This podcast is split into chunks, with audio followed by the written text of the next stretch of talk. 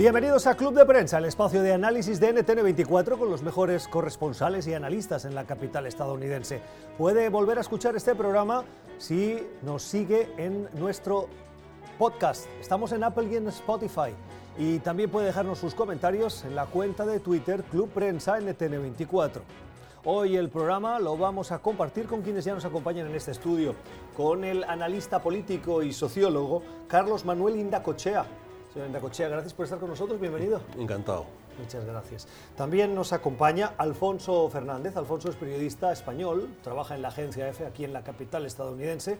Alfonso, ¿cómo estás? Buenos días. Buenos días. Y con Emilio Viano. El profesor Viano es docente en American University, experto en eh, Derecho Constitucional y analista político. ¿Cómo está, profesor Viano? Muy bien, gracias por invitarme. Gracias por acompañarnos, profesor. Quiero comenzar con usted eh, por problemas técnicos, por inconsistencia en la recogida de datos en Iowa.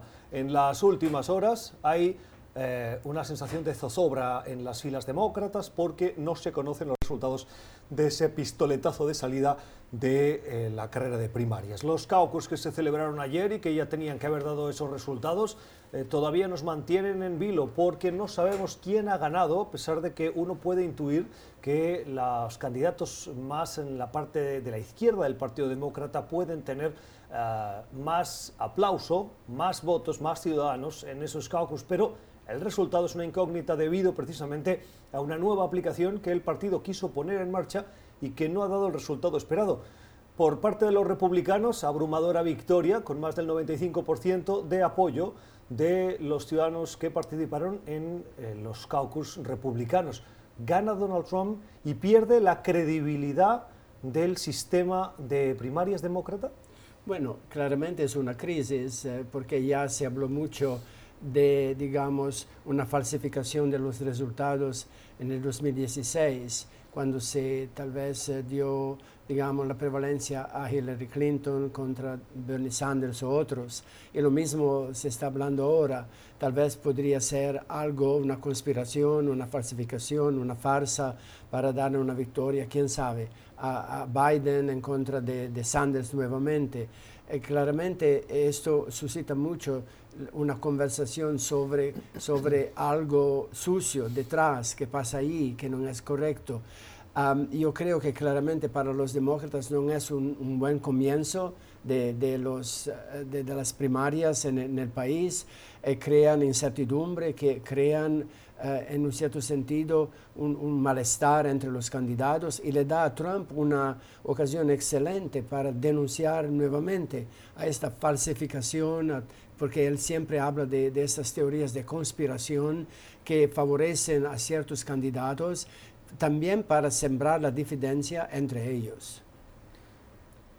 Bueno, eh, más allá de las sospechas, eh, nos quejamos del sistema de caucus, estas eh, asambleas vecinales de mayor o menor tamaño, y se dice que eso es arcaico y en realidad el problema se da con lo más moderno, es decir, con una nueva aplicación informática que funciona muy mal. Creo que este es un problema anterior y paralelo a las elecciones y es la costumbre que tiene Estados Unidos de incorporar tecnologías que no están probadas rápidamente y luego aprender de los errores eh, con un alto costo. Estoy completamente de acuerdo con Emilio que esto lo único que hace es crear una eh, mayor duda y un clima de incertidumbre que este, no es saludable ni para los demócratas ni, ni para la elección. ¿no? Bochorno entre los demócratas. Sí, esta mañana la sorpresa de mayúscula cuando los que no fuimos a Iowa a despertar, eh, esperando los resultados ya establecidos, vimos que no, no hay resultados, hay que esperar y incluso el, el Partido Demócrata, que es el que gestiona los caucus allí en Iowa, de, anoche decían que iban a conocerse en algún momento del martes, o sea que la indecisión y la incertidumbre parece que se va a proyectar aún más. ¿no? Eh, rápidamente, como bien decís, el presidente Trump aprovechó el cebo o la, la jugada para decir desastre total de los demócratas, eh, esto es cómo funcionan, así es como gestionan ellos el gobierno, no saben hacer nada, ¿no? Prácticamente. Yo creo que esto es un, punto importante y problemático de cara a unas elecciones que van a ser muy complejas, eh, sumamente polarizadas y en las que también los candidatos, la cantidad de candidatos que hay entre los demócratas añade confusión. ¿no? Ayer, por ejemplo, Bernie Sanders salía diciendo que él tenía datos internos que le daban victorioso. Eh, Pete Buttigieg, el alcalde de South Bend, decía que iba a Nuevo Hampshire, la siguiente parada, eh, ganador, pero sin ofrecer ningún tipo de dato. ¿no? El expresidente eh, Joe Biden decía que necesitaba datos oficiales porque no era capaz de decir eh, en qué posición se encontraba. ¿no? Estamos en una situación muy compleja y que yo creo que a quien más favorece, obviamente, es al presidente Trump, porque es el candidato unificado y monolítico de los republicanos. ¿Por qué creen que en las filas republicanas aún hay dos candidatos que buscan a disputarle la nominación al presidente Trump cuando hay tanta unidad aparente como hemos visto hasta ahora dentro del partido? Pero yo creo que se trata de darle al partido una cierta semblanza de partido político, no simplemente, no simplemente el conjunto de aquellos que adulan a Trump. Eh, que es en lo que se han convertido en este proceso de cuatro años o tres años y medio, en que están convencidos en el nivel de senadores claramente que no tienen fortuna política alguna que no esté asociada a Trump. Bueno, eh, uno es un locutor de radio conservador, ¿no? El otro, William Weld, es un ex gobernador libertario de Massachusetts. Yo pienso que bueno, lo intentan porque se puede hacer, pero claramente se sabe muy bien que no van a tener ningún éxito, ni van a, obtener apoyo suficiente, yo pienso, para eh, ser admitido a diálogos con Trump, ¿no? Eh, yo pienso que no lo van a lograr. Así que claramente Trump tiene la vía libre para ser elegido. Sí, hemos visto, como bien comentaba Carlos, que en estos tres años y medio el Partido Republicano, sus bases, su ideología ha volado por los aires y se ha quedado convertida en lo que diga o deje de decir el presidente Trump. ¿no? Creo que estas figuras intentan aparecer en, la, en, la, imagen en la fotografía, pero la realidad es que es totalmente residual. ¿no? Ayer en, en Iowa el porcentaje era un 1%, un 2%. Por lo tanto, estos intentos de cuadrar un poco con una imagen más establecida de partido, eh, creo que ya muestran su incapacidad de salir adelante y el Partido Republicano se está convirtiendo, veremos lo que pasa después de Trump, ¿no? porque eh, este personalismo puede ser eh, bastante venenoso de cara al futuro. En cierto sentido es interesante ver cómo en el lado demócrata hay alguien como Bloomberg que intenta de hacerlo, que, claro que es mucho más rico que Joe Ward o William Weld tiene billones para gastar, ya gastó cuánto, 200 millones de dólares en anuncios publicitarios por televisión y medios sociales. Y el, mismo fenómeno, pero alguien que tiene mucho dinero para afirmarse y para exigir, eh, digamos, su, su, su, escaño a la mesa. Eh, para los republicanos podemos recordarnos de Ross Perot hace años, cuando él fue el contrincante de George W. Bush. Eh, de, padre, eh, George Bush padre, y eh, también él con todo su dinero y con todos sus análisis que eran bastante serias y razonables, no pudo continuar. Es esto un poco, digamos, el, la ventaja la desventaja del sistema norteamericano que primero no permite a un tercer partido de existir. Ya se, se intentó en el pasado, pero nunca, nunca... Eh, no un gran partido, porque partidos pequeños sí existen y de hecho una de las causas que atribuyen los analistas en la derrota de Hillary Clinton es la existencia de un partido verde que le robó votos en la parte más eh, liberal izquierdista. Sí, existen, pero no, no, no, no, tienen verdaderamente peso. Al máximo pueden hacer daño, como se habla eh, frecuentemente. ¿no? Eh, eh, pero yo pienso que demuestra también cómo es difícil la política estadounidense, porque es muy fechada. No permite, digamos, la innovación, no permite nuevas ideas y una oposición verdadera. Al final, en mi opinión, los demócratas y los republicanos no son muy diferentes.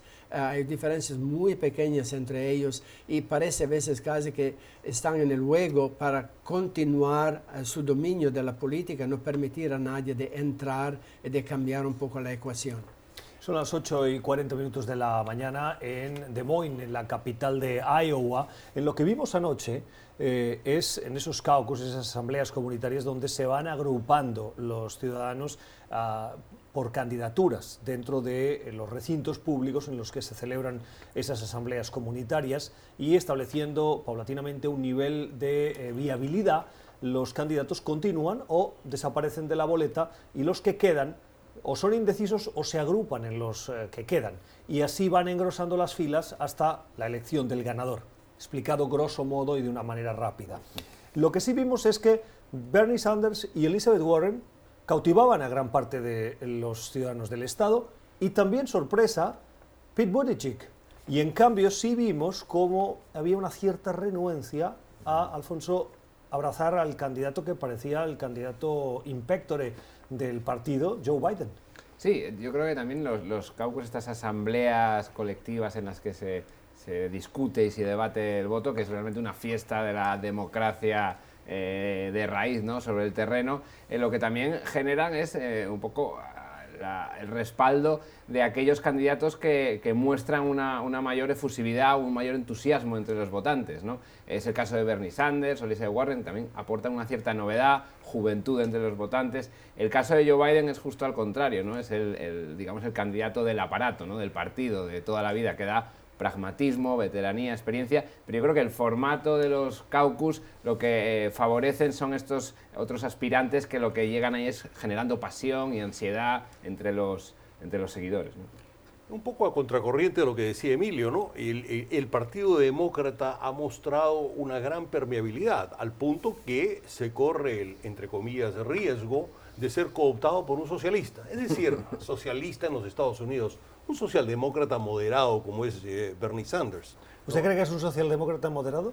Yo creo que es un socialdemócrata moderado. Él no propone absolutamente nada más en términos de bienestar social que lo que, que lo que ya tiene Francia hace 50 años. Mire, ya le puedo decir que hay varios de nuestros televidentes que están tomando la cuenta de Twitter para hacer comentarios y decir que no, que es un socialista comunista y que esto es lo peor para Estados Unidos, que nunca va a ser comunista. Ah, es que el poder de la propaganda es inmenso y solo son adjetivos miremos lo que propone y es un socialista moderado, muy parecido además a Elizabeth Warren, que no se llama socialista y no tiene por qué. Entonces, ¿Está de acuerdo? Sí, sí, claro, claro que sí.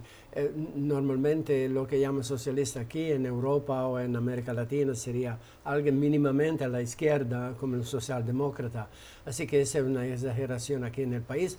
Naturalmente Trump está echando leña al fuego, hablando de los socialistas. Todos los demócratas son socialistas, le van a quitar su dinero, le van a aumentar los impuestos, no le van a dar servicios. Será un desastre. A mí me hace mucha gracia porque cuando se habla de este tema, eh, se confunde comunismo y socialismo, y aquí hay un ah, profesor y dos analistas eh, educados, eh, por lo menos. Y la confusión es magistral. Y cuando se le preguntan las diferencias entre socialdemócrata y socialista o régimen de Maduro y la izquierda latinoamericana, todo está dentro de un huracán en el que no hay matices y que todo es deleznable.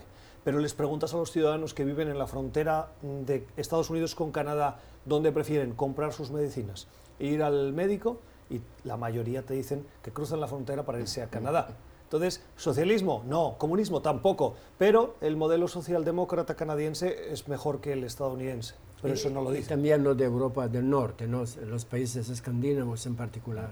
Sí, luego otra, otra cuestión, eh, no sé si hace un par de semanas si eh, leísteis una entrevista muy interesante con Alexandria Ocasio-Cortez, que es como la nueva estrella en ascenso del ala eh, progresista, ¿no? que hace campaña por eh, Bernie Sanders, representante en el Congreso por Nueva York, y una, una, política con un instinto y unas ideas muy, muy interesantes para el momento actual. Y ella misma reconocía que en cualquier otro país del mundo sería impensable que ella y Joe Biden estuviesen en el mismo partido. ¿no?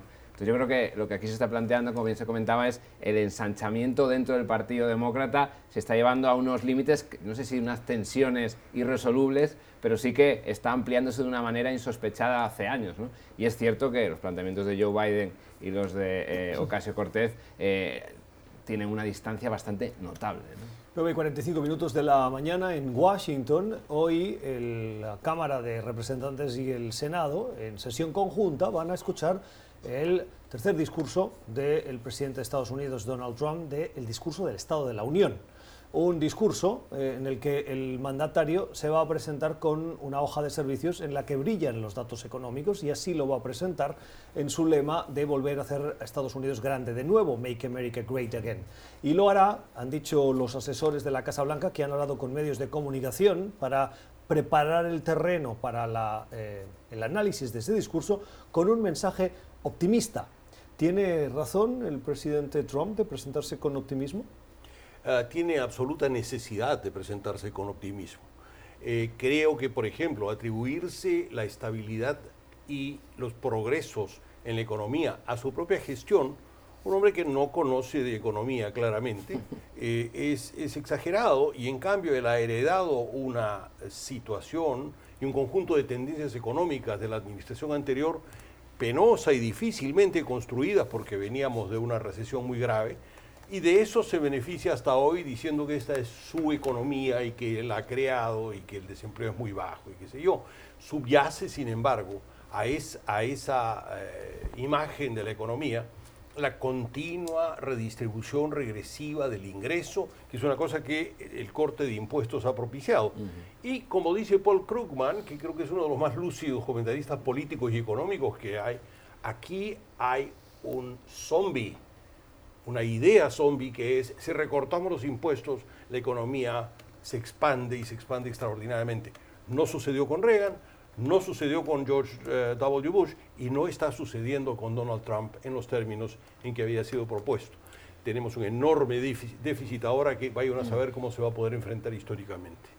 Sí, la otra cosa es que lo que parece que va a vender, eh, porque al final el State of the Union, el Estado Unidos es un discurso en el que vendes eh, tu gestión, como el que vende coches o el que vende apartamentos. la idea que comentaban desde la Casa Blanca en este briefing informando un poco sobre lo que iban a hablar es que iba a, establecer un tono de optimismo implacable, que es claro, típico eh, retórica trampiana que realmente es efectiva, aunque si uno escarba se da cuenta que no hay nada detrás, ¿no? ¿Por qué es el optimismo implacable? Como bien comentaba, la economía va en términos relativos bastante bien a nivel macroeconómico, pero hay desequilibrios notables a nivel salarios, el déficit, que era uno de los grandes enemigos de los republicanos, se ha disparado y parece que los republicanos ahora se han olvidado de que el gran problema de Obama era el déficit elevado.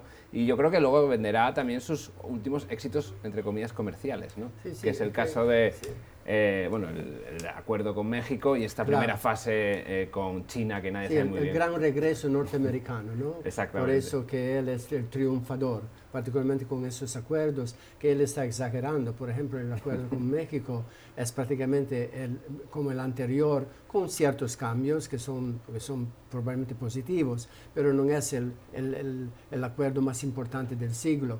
Él va también a subrayar naturalmente lo que la base...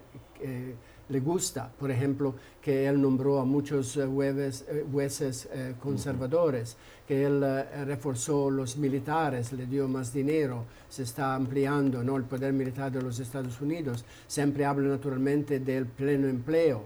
Em, y también el crecimiento económico, que es algo exagerado, porque él había predecido casi un 4% de aumento, es solamente el 2,1%. Eh, pero él siempre habla y repite y la gente lo acepta como algo real. Pero si uno piensa a la realidad de mucha gente, aunque haya mucho empleo, la próxima pregunta es, ¿pero cuánto pagan? Es, esto, es esto lo de que nunca se habla. Sí, uno puede tener un empleo, pero si le paga nada, y no puede poner eh, comida sobre la mesa para su familia, ¿qué significa esto? Y naturalmente el triunfo también del mercado de acciones es algo que para la mayoría de los norteamericanos significa nada, porque mucha gente no tiene dinero en Wall Street, pero en, eh, digamos, para la clase más alta, más rica. No, y luego encima este discurso que es como muy solemne y muy simbólico se produce en el momento en que al día siguiente el Senado va a votar el proceso de destitución a este mismo mandatario, ¿no? lo que añade eh, confusión y fascinación a esta semana eh, política aquí en Estados Unidos, que la verdad que cada día eh, da un, titular asombroso. ¿no? Si esa es una sombra, eh, la, impugnación y el juicio de destitución y la votación mañana. Eh, y es una sombra que la gran pregunta es si Trump, una vez más, violando todos los protocolos, va a hablar de este asunto en el Estado de la Unión. ¿no? si alguien capaz es él. ¿no? Bill, Clinton, Bill Clinton no hizo ni una referencia al juicio político cuando en el 99 estaba encausado. Ni media palabra. ni citó la palabra ni media palabra. impeachment. normalmente Trump es, es, más medido, menos conflictivo en, en estos discursos en frente del Congreso. Eh, y pienso que él se da cuenta que no sería buena forma verdaderamente atacar a, a sus enemigos claramente será muy interesante con Nancy Pelosi sentada detrás de él, ver cómo él reacciona. Le digo una cosa, profesor, a mí me hace mucha gracia cuando la diferencia entre quien está hablando y quien está detrás desde partidos distintos, ver los gestos, porque el lenguaje no verbal de Nancy Pelosi esta noche va a decir mucho de Como ya hizo la actitud, antes, efectivamente. pasado. Y esperemos que pasen por el detector de metales antes de ponerse tan cerca el uno del otro. Porque no sea malo, se sabe comportar. Bueno, esto es Club de Prensa, el espacio de análisis que ustedes pueden volver a escuchar si nos siguen en nuestra cuenta de podcast. Estamos en Apple y en Spotify. Y si quiere hacer llegar sus comentarios a lo que escucha de nuestros analistas, utilice nuestra cuenta de Twitter, Club Prensa NTN24. Usted está escuchando Club de Prensa, el programa de análisis de la actualidad desde Washington. Club de Prensa dirigido por Gustavo Alegret en NTN 24, el canal de las Américas. Véalo de lunes a viernes por nuestra señal internacional.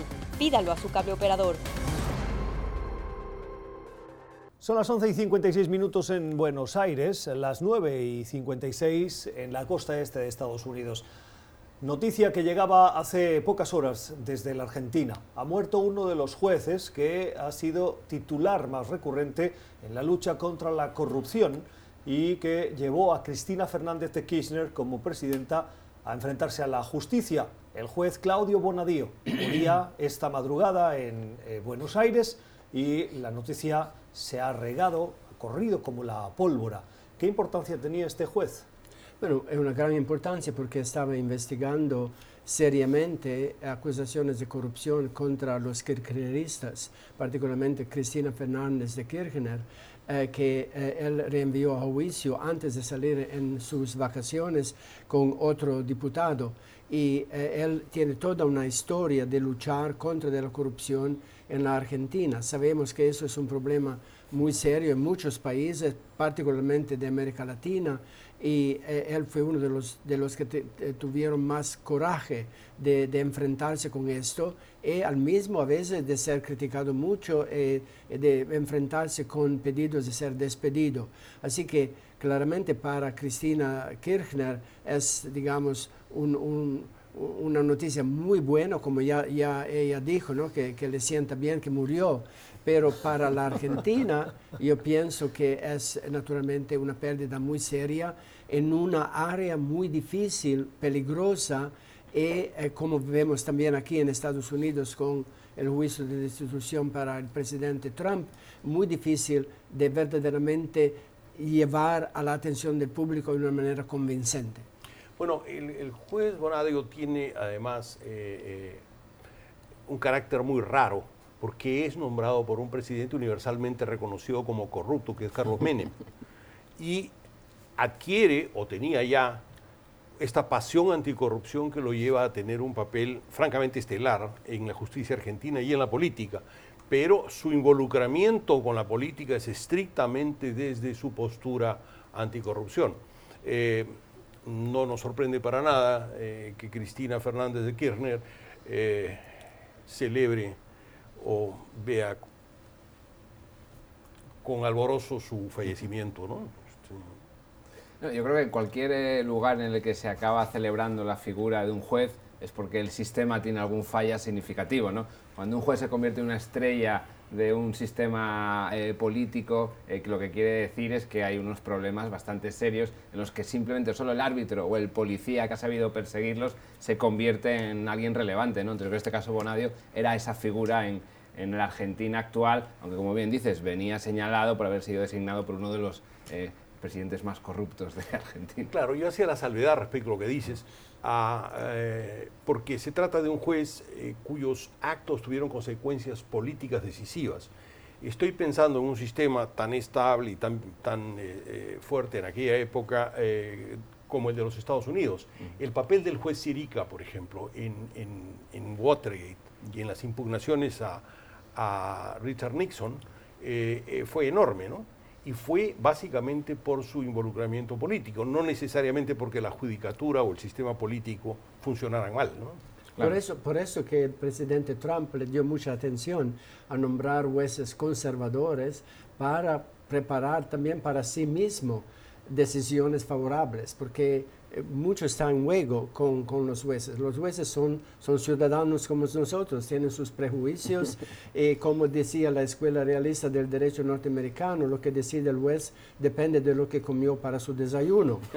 Eh, así que eh, en un cierto sentido no son seres supernaturales y por eso que Trump le dio mucha atención a eso y también aquí en este caso el hecho de que él murió le dio mucho aliento naturalmente a, los que lo criticaban por acosar de su punto de vista. Yo conozco a gente, mucha gente en la Argentina, muchos de ellos gran, gran eh, apoyadores de Cristina de Kirchner, eh, que hablaban de, de, estas acciones horrorosas de, de, este juez Bonadío contra de ella.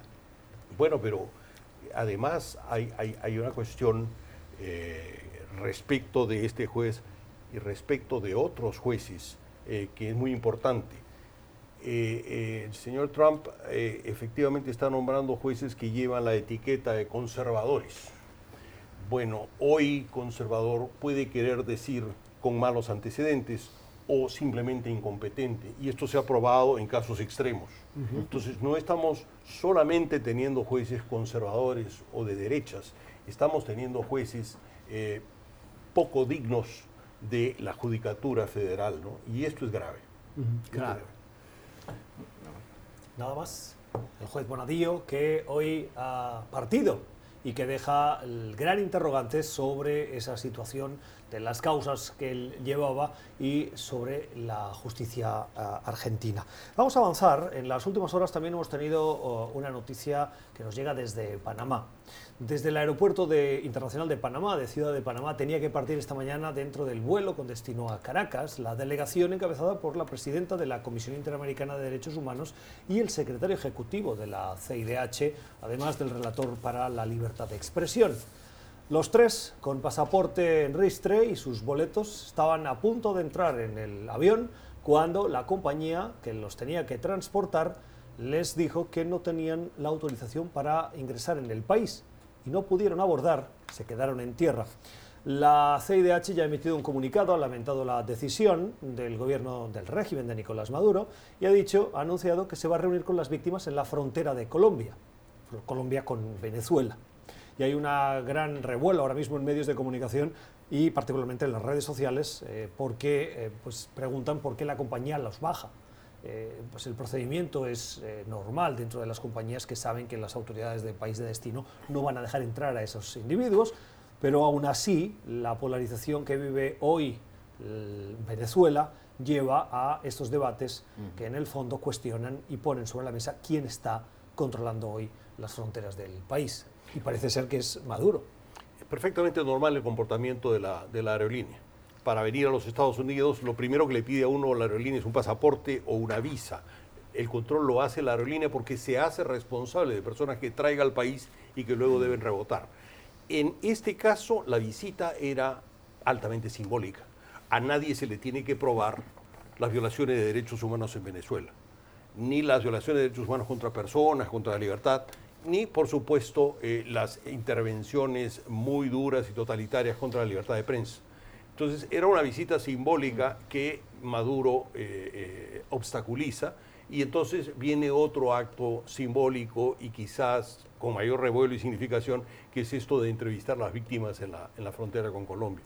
El caso no necesita ser probado, eh, hay que ir más allá de eso respecto del gobierno venezolano. No, el argumento de fondo es que habían sido invitados por Juan Guaidó, al que se reconoce, digamos, como el presidente interino. Eh, pero yo creo que la cuestión un poco de fondo es que eh, en estas últimas semanas que la, historia eh, venezolana de nuevo ha, tomado curvas insospechadas y de repente giros asombrosos, viene después de que el presidente Maduro invitase formalmente a Naciones Unidas a supervisar o acompañar, digamos, las futuras elecciones eh, parlamentarias aún sin fecha. ¿no? Entonces yo creo que dentro de esta dinámica eh, eh, la OEA, que es el órgano, digamos, padre de la comisión, y que tiene una, una, relación bastante beligerante, por decirlo suavemente, con el, gobierno de Maduro, haya aprovechado la coyuntura para decir, en caso de que se pueda acompañar o tal, iremos nosotros. ¿no? La comisión lleva 17 años sin ir a sin visitar Venezuela. ¿no? Por lo tanto, esto obviamente es un conflicto político internacional que va más allá de Panamá, eh, Venezuela y que trata un poco con estas instituciones internacionales y la comunidad internacional hasta qué punto son capaces de buscar las cosquillas eh, eh, internacionales al gobierno o al régimen de Maduro. ¿no? Aún más, lo interesante es que Venezuela el año pasado ganó una banca en el Consejo de Naciones Unidas para los Derechos Humanos. No se recuerda cuando Libia era parte y presidente de esta comisión. Así que ahí, como decías tú muy bien, vemos las limitaciones de los organismos internacionales, porque son lo que los miembros que las componen hacen, dicen y deciden. Y eh, eh, naturalmente lo justificaron en Venezuela, pues que Venezuela se retiró ¿no? de la Organización de Estados Americanos hace unos 3, 4 años y no reconoce más la jurisdicción de la OEA. Bueno, hace lo que quiere, ¿no? Eh, es cierto, pues, que la composición de las comisiones de, Naciones Unidas pueden ser perversas, ¿no? Es decir, no, no, no, no cabe la menor duda. Este, y desde hace mucho esto se denuncia. Justamente uno de los que eh, denunciaba esto muy fuertemente ahora es eh, John Bolton, es alguien que enfrenta a, a Donald Trump y es un conservador, realmente es un conservador que, sin embargo, eh, eh, expresa esta incongruencia con, el presidente. Nuevamente, este, la Comisión Interamericana de Derechos Humanos de la OEA, efectivamente no va hace 17 años, este, y no creo que vuelva a ir en tanto Maduro esté en el poder. Eh, yo pienso que lo hicieron también por el triunfo, si uno quiere, de Guaidó en su gira por Europa, aquí en Miami, para decir que ya le dio una relevancia internacional, lució como, como alguien que quiere verdaderamente ayudar a su gente y no querían dar más aliento, digamos, a las esperanzas de un cambio eh, profundo en Venezuela. Bueno, el triunfo, digamos que un poco relativo, ¿no? Porque yo creo que se puede interpretar la última parada en Estados Unidos como el, digamos, el paso en falso, ¿no? Porque la gran, el gran colofón debería ser el encuentro con el presidente Trump, algo que finalmente no se produjo. El presidente encargado, eh, Juan Guaidó, el líder opositor, fue a Miami, estuvo, digamos, a cuadras de distancia del presidente Trump, que mientras tanto se dedicó a jugar al golf. ¿no? Entonces yo creo que ese paso en falso después de en Europa, recordemos que se vio con los grandes eh, líderes, ¿no? Angela Merkel, Boris Johnson le recibió en Downing Street, eh, con Emmanuel Macron, en Canadá tuvo una recepción por parte de Justin Trudeau. Eh, lo que curioso fue que el presidente Trump, que se supone que es el gran aliado de la oposición, eh, venezolana no diese ese paso. Yo creo que por eso que también no querían dar otra señal que podría haber cambio, que podría haber agentes del exterior entrar en la política interior de Venezuela y dictaminar tal vez lo, que debería ser con el apoyo de Guaidó. Así que para cortarle, digamos, este lazo internacional con una organización importante per se como es la OEA. Bueno, para, para Trump, Guaidó era una cuarta prioridad, ¿no es cierto? Primero el golf, luego el juicio de impugnación, el Estado de la Unión y quizá tiempo para Guaidó, pero entonces él no está pues ya disponible. Son las 10 y 9 minutos de la mañana, nos vamos a la pausa. Esta es la imagen que ha distribuido la CIDH del momento en el que los máximos representantes de esta comisión tenían que entrar en el avión que les tenía que llevar a Caracas. En ella vemos a Esmeralda Arosemena, la presidenta de la CIDH, al lado está Edison Lanza, el más alto, que es el, responsable o el secretario ejecutivo, y también el ratón especial para la libertad de expresión. Ambos viajaban y, como ven, con pasaporte en registre y boleto listos para su trabajo en Venezuela. Yo creo que en ese punto que llegaban a la puerta del avión no se creían que iban a poder abordar y efectivamente se despertaron. Vamos a ir a la pausa. Puede volver a escuchar este programa en el podcast al que se puede usted eh, apuntar, suscribir. Síganos en Apple y en Spotify. Y también hacernos llegar sus comentarios a la cuenta de Twitter en Club Prensa NTN24. Usted está escuchando Club de Prensa, el programa de análisis de la actualidad desde Washington. Club de Prensa dirigido por Gustavo Alegret en NTN24, el canal de las Américas. Véalo de lunes a viernes por nuestra señal internacional. Pídalo a su cable operador. Continuamos en Club de Prensa, siguiendo la preocupación de la comunidad internacional sobre la extensión del coronavirus. la infección que ya supera los niveles de una crisis anterior, la de SARS en el 2002 y 2003. Más de 17.000 infectados y más de 400 muertos, la mayoría en China y muy particularmente en la ciudad de Wuhan, el lugar de donde se especula se originó el brote y que ha llevado a las autoridades chinas a tomar medidas drásticas tan drásticas como las que también ha adoptado, por ejemplo, el gobierno de Estados Unidos, que ha obligado a ciudadanos que han sido expatriados de eh, China a Estados Unidos a permanecer en cuarentena en una zona militar en California. Y dice el gobierno chino que Estados Unidos está creando alarma. Además, eh, acompañado a esta situación de preocupación internacional, está creciendo también expresiones de racismo y de rechazo en contra de la comunidad china, eh, y los vemos en las redes sociales, los vemos en medios de comunicación y también preocupan a los gobiernos y particularmente al gobierno chino. Alfonso. Eh, sí, eh, estamos viviendo una crisis global en la que lo que sorprende también aquí es este cruce de acusaciones, ¿no? que China diga es que Estados Unidos está generando una alarma global, las acusaciones desde fuera de China diciendo es que la falta de transparencia del gobierno eh, de Pekín a la hora de enfrentar el problema al principio ha sido uno de los elementos que ha contribuido a, la expansión o al nivel de, eh, casi de pandemia en el que estamos llegando. Eh, la cuestión es que aquí hay muchas más dudas y muchas más preguntas que respuestas.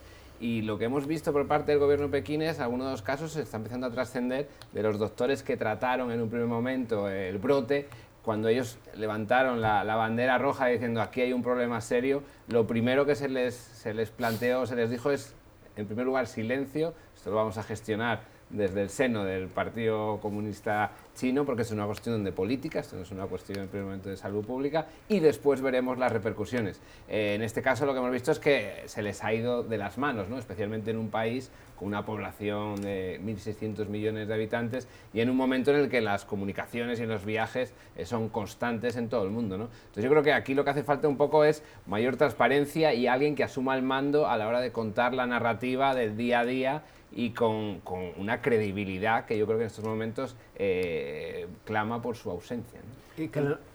Enteramente de acuerdo, pero un, un país de 1.400 millones de habitantes con menos de 20.000 casos, eh, esto es mínimo, con menos del 2% de, de, de, de, casos de muerte. No estamos hablando de una situación alarmante, de no ser porque el Partido Comunista efectivamente quiso silenciar la situación. Esto abre una ventana a la actitud contraria y alarmista del gobierno norteamericano. Porque es verdad que esto no se parece para nada a una pandemia, que es un brote epidémico y que hay posibilidad de controlarlo. Después de todo, la sintomatología es de pulmonía y una pulmonía se trata. Los muertos son los que tienen condiciones previas o son de avanzada edad. Entonces creo que hay que devolver esto a su verdadera dimensión y efectivamente hay que tomar medidas preventivas, pero no esta exagerada eh, prohibición. Lo, lo, irónico también es el hecho de que ahora, por la riqueza creciente en China, los chinos están viajando mucho por el mundo no había antes los americanos y después los japoneses y ahora son los chinos. Y ayer leía que tienen poder adquisitivo. Que, están viajando de todo lado, ocupando todos los eh, lugares de turismo. Y por eso que ya ha creado más malestar y más preocupación, irónicamente, porque hay, hay miles y miles de chinos viajando por Europa, por ejemplo. Que, que, entran en restaurantes, que van a comprarse algo en la tienda y hay un temor eh, particularmente en ciertos países donde hubo casos de gente que tenían este coronavirus que estaban en estos tipos de viajes. Pero claro, hay chinofobia en el mundo que existe desde mucho tiempo, ¿no? En el sur de Asia, por ejemplo, ah, hubo, muchas, muchas matanzas, mucha destrucción de negocios de los chinos en países como Vietnam, Camboya, Laos, mismo eh, las Filipinas, Indonesia. Eh, aquí también en Estados Unidos, porque había un tiempo cuando tenían ciertos monopolios, como el lavado de, la ropa, ¿no? de la gente, eran los chinos que lo hacían. Es esto un poco lo que atira también la atención, que son un grupo muy visible en su éxito económico, en su, en su trabajo muy serio, y para a cierta gente esto le molesta y le dan la impresión que son ellos que son transmisores de esta eh, de este virus que al final no es eh, dado por sentado. En España se ha popularizado un lema en redes sociales con el numeral o hashtag no soy un virus y él dice la embajada que lo apoya, la embajada china en España, que lo apoya para prevenir ataques xenófobos como los que ya se han visto en Francia o Italia. Pero aquí hay, aquí hay dos componentes. Uno es hay comunidades chinas históricas que tienen centenares de años en muchos países, incluyendo países latinoamericanos. Pero por otro lado, se han agregado a esas comunidades migraciones recientes y se han formado comunidades de gente nacida en China en países que no las tenían. Yo recuerdo que Milán, por ejemplo, empieza a tener un barrio chino solo hace 25 años. Eh, o eh, eh, recuerdo que Bolonia tenía un solo restaurante chino y ahora tiene 16 no se diga la formación de una, de una comunidad china significativa en España, que solía no tener gente de ese origen. Creo que esto hace más fácil eh, cultivar temores y crear prejuicios. Sí, totalmente de acuerdo. Creo que el desconocimiento viene dado por la falta de contacto previo, ¿no? Y en el caso de España es, es elocuente, ¿no? Eh, no había barrios chinos, no es que los haya ahora, es que simplemente lo que había establecimientos hace 15 años era algo inusitado, ¿no? Soy del norte de España, de Asturias, y el, primer establecimiento chino pues es de hace cinco o seis años, ¿no? Entonces yo creo que ahí viene la eh, Cuando se hablaba de barrio chino en España, en las grandes ciudades, no se hablaba de un barrio de la comunidad china, se hablaba de un barrio ah, de actividades eh, barrio licenciosas costumbres. Licenciosas barrio rojo. Efectivamente, era, era un barrio y, y esa asociación eh, de la ciudad de la que yo provengo, es una ciudad media de España, eh, se le ve así, y no es que hubiera locales chinos, sino que había locales de prostitución, o locales de alterne, dígale como ustedes quieran, para utilizar el término, ¿no? Pero eh, esa asociación ya llevaba implícita un cierto término peyorativo o uso peyorativo del, Es un poco el rechazo de la persona diferente de nosotros, ¿no? particularmente en el caso de los de Asia, que, que migran a otros países y frecuentemente no aprenden el idioma local porque tienen suficiente gente entre ellos mismos para hablar, para comunicarse y hoy en día naturalmente con comunicaciones con su propio país natal y hay un rechazo también porque a veces son muy exitosos. Por ejemplo, aquí en Washington hemos tenido uh, boicoteos de tiendas de los coreanos porque tenía mucho éxito en barrios donde no había servicios, donde no había supermercados. Y había esa relación de odio y amor, si queremos ponerlo así, eh, entre la población frecuentemente afroamericana y los coreanos. Aquí, por ejemplo, acerca de Capitol Hill, hubo muchos episodios en los años pasados de boicoteo, de matanzas, de, acoso, eh, por, por la diferencia y por el hecho de que trabajan mucho son exitosos, nos dan servicios, pero los odiamos para tener éxito. Me parece muy interesante desde el punto de vista de, de, de, de fobías contra de otra gente. El análisis en este club de prensa de hoy. Última pausa y regresamos. Usted está escuchando Club de Prensa, el programa de análisis de la actualidad desde Washington. Club de Prensa dirigido por Gustavo Alegret en NTN 24, el canal de las Américas. Véalo de lunes a viernes por nuestra señal internacional. Pídalo a su cable operador. Recta final en este club de prensa de hoy para fijarnos en el trabajo que está haciendo el presidente de Perú. Tras las elecciones que dieron eh, lugar a un nuevo parlamento, ahora el mandatario se está reuniendo con cada una de las fuerzas políticas surgidas de esas elecciones y con representación parlamentaria. Lo ha hecho en las últimas horas con Fuerza Popular, con Podemos Perú, Somos Perú y Alianza para el Progreso. ¿El clima es de mayor entendimiento? El clima es necesariamente de mayor entendimiento porque todos son grupos fraccionarios. Estamos hablando de ocho grupos parlamentarios en un parlamento de 120, en donde ninguno tiene más del 12%. Entonces, eh, lo que está haciendo Vizcarra, creo que con gran sensatez, es tratando de establecer con quiénes puede contar para una determinada agenda mínima el próximo año y medio porque las elecciones generales, tanto para el Parlamento como para la presidencia, son en julio, es decir, en junio de 1921. Eh, Entonces, lo que está tratando de hacer ¿En 1921 o del 2021? Ah, Dios mío. en 1921 es el año de nacimiento de mi padre. Ah, el 2021 y es el segundo centenario de la independencia de Perú. Ah, 2021. Sí.